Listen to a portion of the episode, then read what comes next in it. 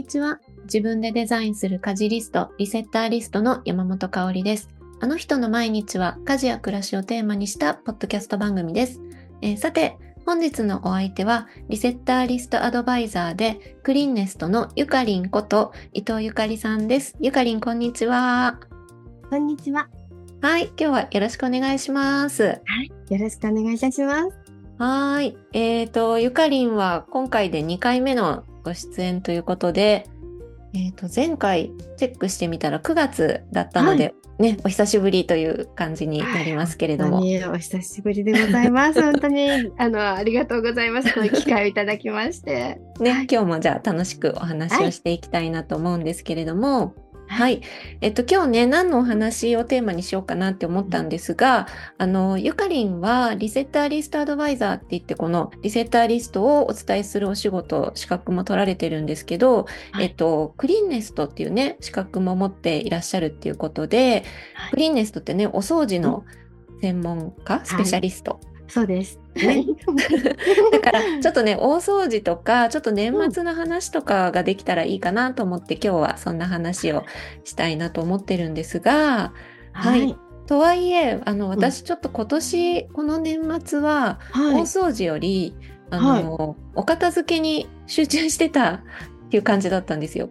あ、そうなんですか。え、うんかおり先生は、あの、お、うん、お片付け、具体的にどんな場所とか、なんかどんうんうなん。気をつけたこととかって、うんどんなうん。風だったんですかね？そうなんかあのうちあの家が3階建てであで2階が割とこう普段みんなが過ごすリビングがあったりキッチンがあったりあとはい。お風呂とか洗面所とかトイレとかそういうなんかあ。生活空間が2階に広がってうん。る感じなんですけども、はい。なんかこううち家を建てたのが10年1112年前はい。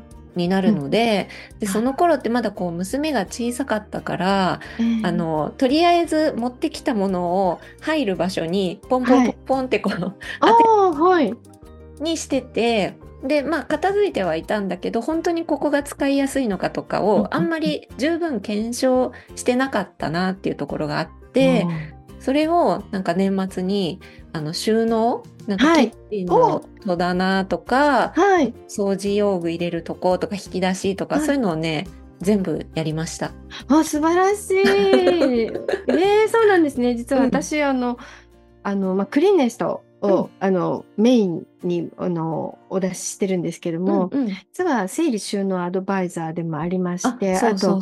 えーうんうん。で、住宅収納スペシャリストもあるので、あとその、うん。うん収納マップっていうのもアドバイザーとして、あの、まあ、いろいろ先生に教えていただきまして、あの、まあ、そういう資格も取らせていただいたんですね。だからすごく今の香織先生のお話って、うんわどうやってやられたのかなっていうのは、めちゃくちゃあの興味があります。はい。ねなんかでもはいやり方はめっちゃシンプルで、あの、はい。何回か前に出てくれたアドバイザーの里かなさんにうん私、公開収録相談みたいな感じで、あの、度の片付けのやり方を聞いた、はい。相談した回があったんですけど、ええなんかね、全部出して、うん。いるいらないやって、それからどこに収めるか考えるとか、で、一日かけてご飯をちゃんと準備して、うんそれだけに集中できるようにとか、うん。いろいろアドバイスいただいてたので、それをね、全部適用して、はい。あ。の全出しして、みたいな。はい。ご飯はもうレトルトのカレーとか用意しておいて。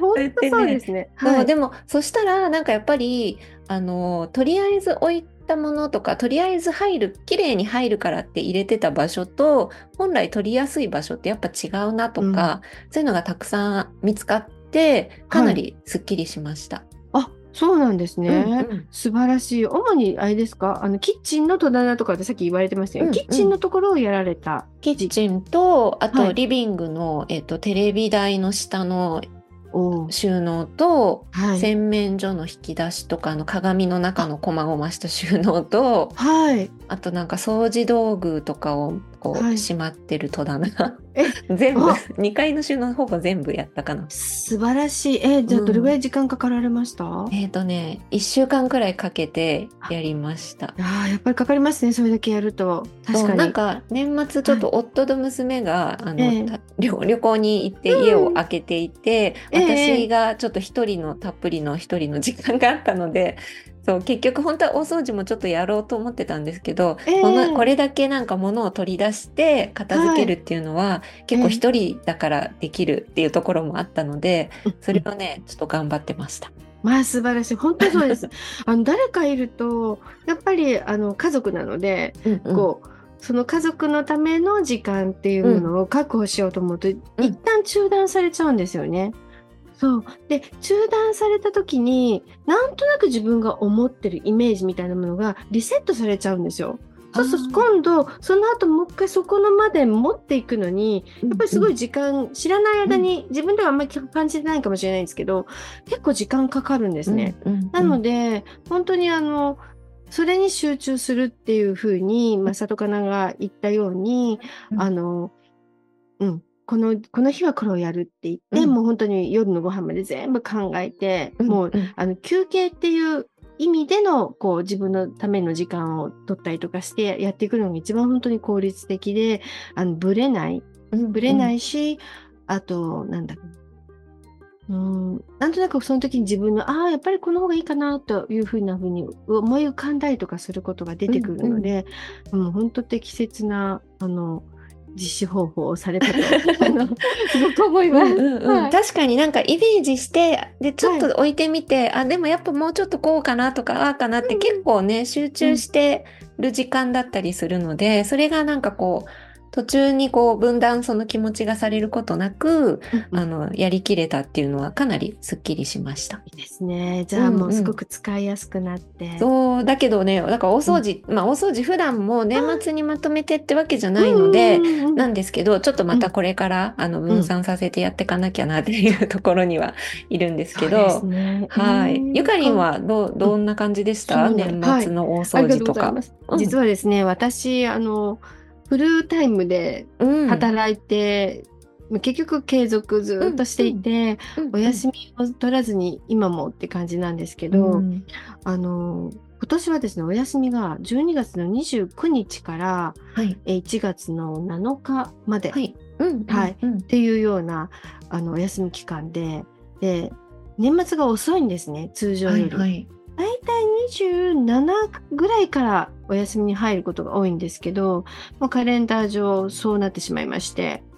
あの企業のですね、企業カレンダーみたいなのがありまして、でも決められてしまっているもんですから、それよりも早くだったら自分でお休みを取るっていう感じなんですね。うんまあ29日からで、結局30、31っていうのが、まあ30日はもう午前中から午後にかけて予定があって、もう夕方には夫の実家にあの行くんですけど、うんうんまあ同じ県内なんですが、ちょっとちょっと離れてるので、もうそのままお泊まりで、えー1月の1日の夜までいるっていう、もう予定が立ってしまっていたので、うん結局あの自分のお家のお掃除って29日しかなかったんですよ。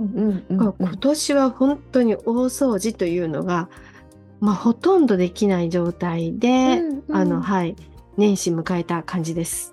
なるほど。え、いつもは、その、お正月休みとか年末のお休みに入ったら、数日かけて大掃除とかする感じだったんですか？え、うん。うんあの大掃除と銘打ってこう自分が普段こう届かない場所とか、うんうんううんんやれない場所とかっていうところをメインに入れながらあとあのあ私私はもうどうしても年始になりますと、うん。夫と一緒にスキーに何日間か出てしまうので、うんうんうん。結局何も何もできないんですよ。だからこう、うん。もう年末からもうお休みの最後の1日前までもうなんか予定がびっちりって感じなんで、だから余計に前前倒しして持ってこようと思うと、そこに何をするのかっていうのが普段やらないところうん。を設定して、それ以外はもうあの分散させるっていう。だけど1日だとやっぱりこう、作る、できるとこ少ないんですね。なるほど。はじゃあなんか今回1日しか当てられないってなったい。はい。いう段階でなんか気はいづいたこととかがいろいろあったりしたんあ、ですかね？そうですね。うんそうですね。それは、あの、やっぱりあの、年間のお掃除計画をもう一回練り直そうって、うん、実はやっぱ思いました。はいうんうんもともとそういう年間のお掃除計画を持ってらっしゃるってことですね。あのはい、すごくあのざっくばらんですけどね、私の場合。うん。うん本当はね、クリーンネストのそのの専門家、クリーンネストっていうことなので、まあはい。結構細かくは決めてるんですけど、でも細かく決めて、それに縛られちゃうと、うん。うん私すごくこうなんか精神的にこううん追い詰められちゃう、あやんなくちゃやってないできなかったみたいな風になるのが、うすごく苦痛なので、うんだから一旦決めたけど、うんでもまあちょっとできなくても別うん。にそこまで気にしなくてもいいやぐらいの風にいつも進めてはいくんですね。うんうん。ええ。だからそれがざっくりは決めてあるけれども、まあ、ざっくりといえど、まあ、細かいかもしれないんですが決めてあるけれどももっとこの日にちが年末にやっぱりまとめてやろうっていうふうに思うことを少なくするためにどうしたらいいのかっていうのを、あのまあ、もう少しこうばらけるっていうんですかね、うん。12月に例えば頭からもしくは11月の中旬以降にうん。もう本当にこう前だったらそんな2週間に1回とか3週間に1回ぐらいで入れてたのをあの1週間に1回ずつぐらいに分散させてうん。あのやっていくともっと気持ちも楽になれるかなっていうのをすごく気づきましたね。なるほど、そっかそっか。じゃあやっぱり年末にこう、まあ、短期で集中して一気にうん。やるっていうスタイルももちろんあの、うんうん。そっちの方が気持ちいいし好きっていう方もいると思うけど、はい。その時にあのねやりきれなかったながっかりみたいな気持ちで過ごすんだったら、そうやってばらけさせていくっていうのも手の一つというか。そうですね。うんはい。もうあのお掃除計画のやっぱり本当は一番それが大事なことなんですけど、うんあのいわゆる季節に合ったお掃除って言うんですけれども、聞いたことある。うん。はい。あの日本って四季があるのではい。気温がだいぶ変わりますよね。もちろん、うんうんあの居住地域によっても違うんですけれども、うんその温度に合わ適したあのお掃除があるんですよ。なるほど。適したっていうのは自分が楽にできるっていう意味なんですね。うん。温度季節を味方につけるイコール温度気温を味方につけるっていう意味なんですけど、うんそれに合わせて自分のその日頃毎日やらなくてもいいとか1週間に1回やらなくてもいいっていうような年間、う年間で考えていくとうん12、回やった方がいいなってお掃除をうん。その季節に合わせていくことによってうんうんすごく楽にできるんです。へえ、はい例えば、例えばはい例えばですねりますか？ははい。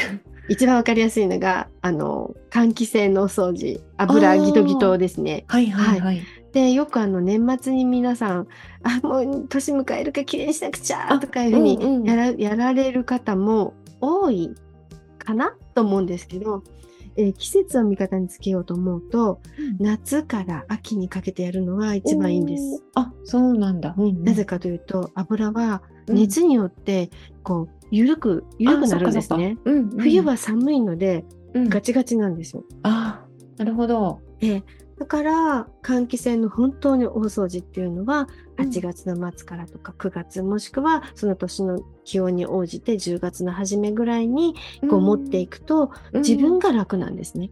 なるほどね。そっかそっか。だからちゃんと汚れが緩み切った段階で手をつけるというか寒くなる前ってことですね。そうです。そうですうんうん。緩み緩みやすいところを狙って、うんうんはい、やるぞって言った方が、あのまあ、あのゆ水も冷たくなりますよね。そうなんですよ。松私、長野県の松本なんですけども、ええ水めっちゃ冷たいですよね、今の時期はで。すよね。だからそんな時にこう、一生懸命こうやってるっていうのが、やっんぱりその例えばガスで、まあ、あお湯を出してですね、あの温かいものにしてももちろんそこに光熱費も余分にかけてますよね。うん。えまあ、それをまあ知らない間に節約もできますし、うんうんうん。あと手にとってもお湯ってガサガサになるじゃないですか。うんうん。なのでお水も冷たくなりすぎない時期にやるって言ったらやっぱり温かい。私たちのうんうん。体にとって温かい暑いじゃないですよね。うんうんあのうんまあ、心地いい感じの温度でやれるものを使って使える時期を選ぶのがいいかな。なるほど。そっか。だから季節とその温度、湿度を味方につけた家事をやると、そもそものなんか発生する家事の量も変わってくるし、自分がそれに取り掛かったりする時の気持ちも労力も軽くて済むから、そっか、はいそういうのもね、考えながら組んで、その年間のお掃除計画を立てていくと、とってもいいんだ。はい、そうです。えー、すごい。ちょっと なんかあの、リセッターリストの60日プログラムでも、大掃除の、あの、年間計画みたいのを立てたりとかもするんですけど、すねなんかね、はいそういう視点をもっと取り入れてやっていくと、皆さんすごくこう、やりやすいもの、たくさん出てきそうですね。うん。そうですね。本当に、あの、思います。あの、私、あの、リセッターリストっていうのは、うん。結局そういうお掃除もそうだし、お片付けもなんですけど、あともちろん自分の時間の使い方うん。と、あと自分の思考ですよね。考え、自分が大事にしたいこととかっていうものを、の、最後の集約されて、こう、いろんなものを練って練って練った結果の一番シンプルにしたものが、うん、リセッターリストに出てくる、うん、表される。それもうん。自分仕様のものうん、になるって、私は実はすごく思っていまして、うん。だから最後に行き着くのはここ、うん、だなと思ってます。うん、確かに。でもそうやってなんかこう、月ごとに分けたり、年間計画立てたものもリセッターリストの中に組み込んでいけますもんね。その月に、じゃあ今月やるのはここっていうふうに、ちゃんと、あの、毎月そこをアップデートしていけばうん、年末だからすごく忙しくなるみたいなことにならずに、家のお手入れが済んでしまうっていうようなことになるから、はい。リセッターリストにやっぱそうやって集約させていくっていうのはすごくいいですよね。はい、本当にぜひ、だからそういうことを、あの、私は、あの、リセッターリストアドバイザーということで、かおり先生に認定していただいて、うんうんうんそういうお話をこう総合的にそうですね。させていただきたいなっていう思いがやっぱ強いですね。確かになんかうん家事ってやっぱりお料理とか、うんあの洗濯とかもうんあるし、その他細々いろいろあるけどやっぱりお掃除ってすごくウェイトを占めてるしええ苦手意識の強い方も私も含めてなんですけど。多いからねだからだからこそ、そういうゆかりんが持ってるそのクリーンネストの知識とかも活用して、なんかアドバイスたくさんいただけたら、本当に家事楽になる組み方ができるだろうなと思うので、う。ん。そうなでると、私も期待をしてまね。す。、確かに。あとねゆかりんのあの、うん。やっぱりあのバックグラウンドとしてはあの、はい。冒頭でもねお話あったけどフルタイムでお仕はい。事を本当に忙しく、もうめっちゃ多忙なんですよゆかりんは本当に。あの、全然、そうでもなくなったんですね。だいぶね、今ね。うんだけど、やっぱりそういう時期を過ごしてきて、うんであとお休み、お休み時間は逆に自分のその趣味の時間にうん当てちゃうもんだから、うんうんそうするとこう、結局家のことってそんなに私やれてないんだと思うんですね。集中したら多分全然やれてなくって。だからこう、だからこそこうなんか分散させたりとか、うんあとその時間の、その、なんて時間を塊として捉えながら、その塊と塊のその切り替え、うん。結局自分の気持ちの切り替えなんですよね。うんそこがすごいずっと私にとっても課題で、うん。あの、今でも、うん、まだまだうまくいかないなって思ってるとこはうん。たくさんありますね。ああ、はいなるほど。だからそういう実感も、こう、ね、自分事として働く女性の気持ちとか、あの、家事とのね、その兼ね合いとか、だってね、仕事フルタイムでやって、で、はい。あとは家事をやってればいいわけじゃもちろんなくて、うん。自分の時間とかも絶対大事だし、はい。そっちをね、充実させてほしいから、そのために家事をどうするかっていう、だからといってね、家事をじゃあ、あの、全部じゃあ、あの、アウトソーシングでいいかって言ったら、そそうもなかなか難しかったりすると思うので、ええ。じゃあどういうふうに組んでいくかとか、なんか人生をね、たちゃんと楽しむというか、うん、そうです、本当に。うん。うんうん、そのためにできることっていうのがきっとリセッターリストにはあったりするし、なんかゆかりんはそれを、うん。あの、実践というか、今現在進行形で。ね、フルタイムで、あの、お仕事しながら、そうやってね、あの、ご夫婦でスキーに行っちゃったりとか、そそうやってうなんでね、すよ。それもすごくいいなって聞いてて思うので、そういうことが実現できるけど、だからといってこう、家のことは、じゃあ、あの、捨ててますってわけじゃないじゃん。そうなんです。捨ねてたいですよ。かっこいい捨てたいけど。捨てたいけど。はい。なんかそこもなんかきっちりこう自分で勉強したりこうねあの仕組みをちゃんと作りながらあの大事にそのうん暮らす家を大切にされてることもやっぱりあの人生の満足度を上げると思うので、ね、そこがなんかすごくバランスとってゆかりんができてるっていうのが本当にかっこいいなって私はいつも背中を見ておりますけれども。いやーなかなかできているまでは言えないなといつも思っています。でやっぱりそれを実現できるのは今から私たち本当に家を建てようって思ってまして、そこの中にどう本当に今までこのリセッターリストをずっとこう上手に使いながらあとまあ暮らしの中のところをうまうまいことこう入れていきながらやっていくその一番大事な箱を作るときにそういうところが全部こうあの反映できる、うん、今までやってきたことの集大成って言った方がいいですかね。うんうんうん。はい、になってまたそれも踏まえて皆様にお話ができる一つのカテゴリーになるのかなって、うんうんうん。うん。わあすごい楽しみ。私も頑張ります。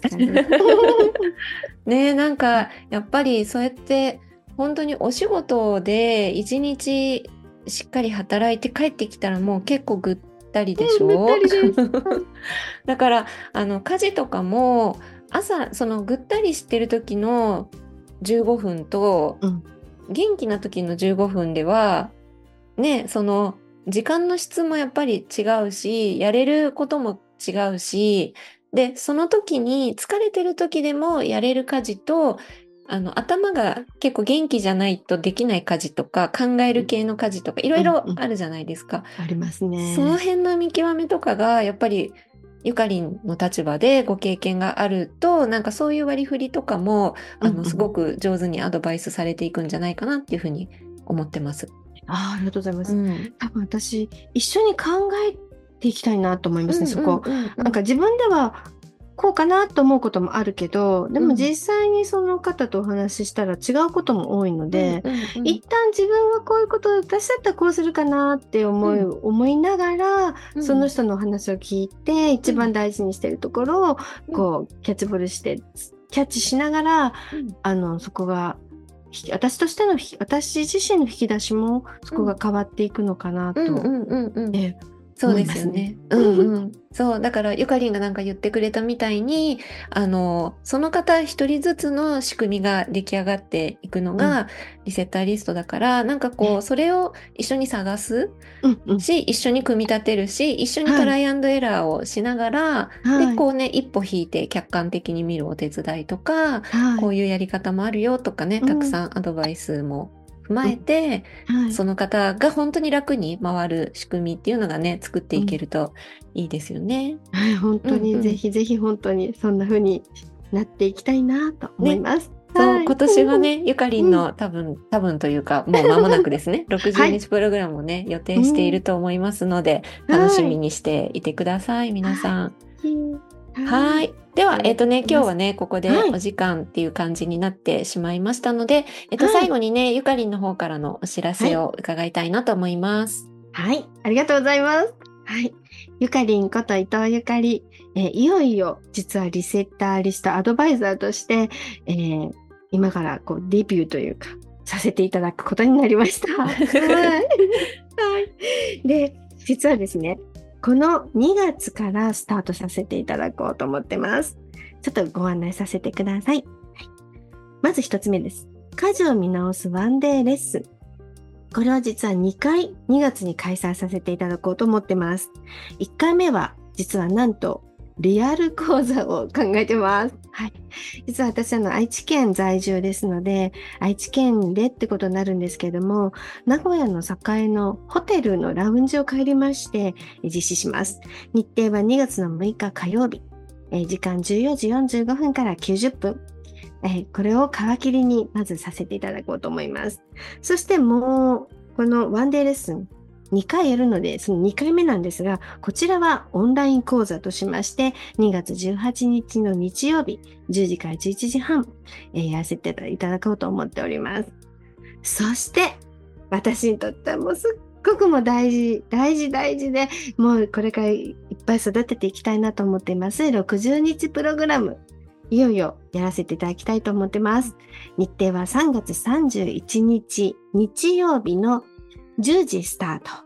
はい。ここから60日プログラムファースト、えー、第1回目ということで、えー、担当させていただこうと思っておりますので、ぜひ、あの、お会いできる方、えー、とっても心待ちにして、楽しみにしてお待ちしております。はい。以上があの私からの方のあのお知らせでございます。はい、ありがとうございます。いよいよですね。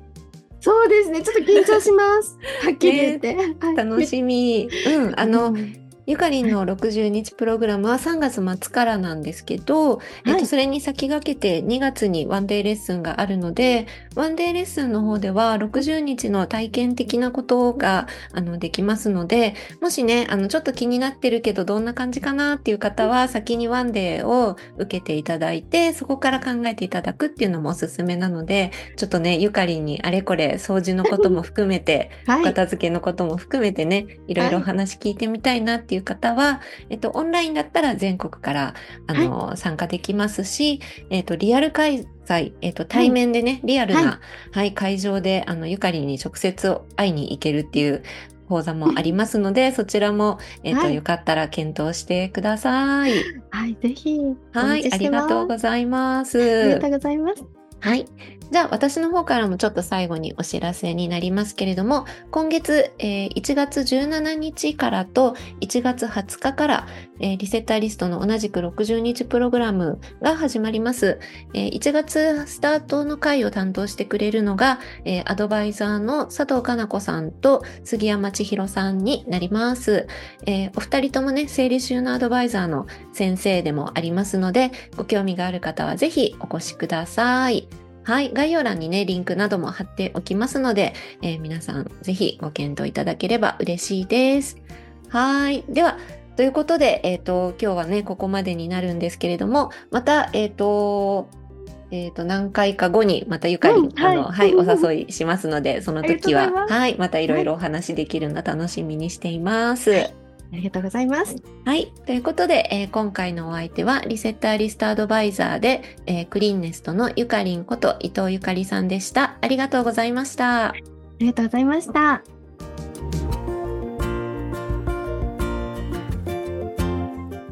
今回のあの人の毎日はここまでとなります。